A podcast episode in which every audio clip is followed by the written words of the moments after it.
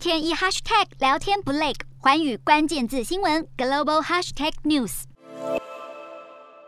拜登十二号在爱荷华州宣传重建美好的内政计划，演说时他将物价上涨归咎于俄罗斯总统普丁发动战争，更用种族灭绝来形容俄军在乌克兰土地上的战争行为。拜登曾指控俄罗斯犯下战争罪，也说普丁是战犯，但这还是第一次用上种族灭绝的说法。也凸显美国对俄罗斯侵乌战争有了更新的认定。拜登事后受访时解释，他之所以这么说，是因为有越来越多证据指出，俄罗斯人在乌克兰所做的事情简直惨绝人寰。不过，他也表示，法律定义上的问题还是要交由律师研究处理。拜登先前避免使用“种族灭绝”“大屠杀”等字眼来形容乌克兰惨况。当时，白宫国安顾问苏利文说，还没有达到种族灭绝的程度。而拜登这次的种族灭绝言论受到乌克兰总统泽伦斯基赞赏，还发布推文称赞拜登说的是真话。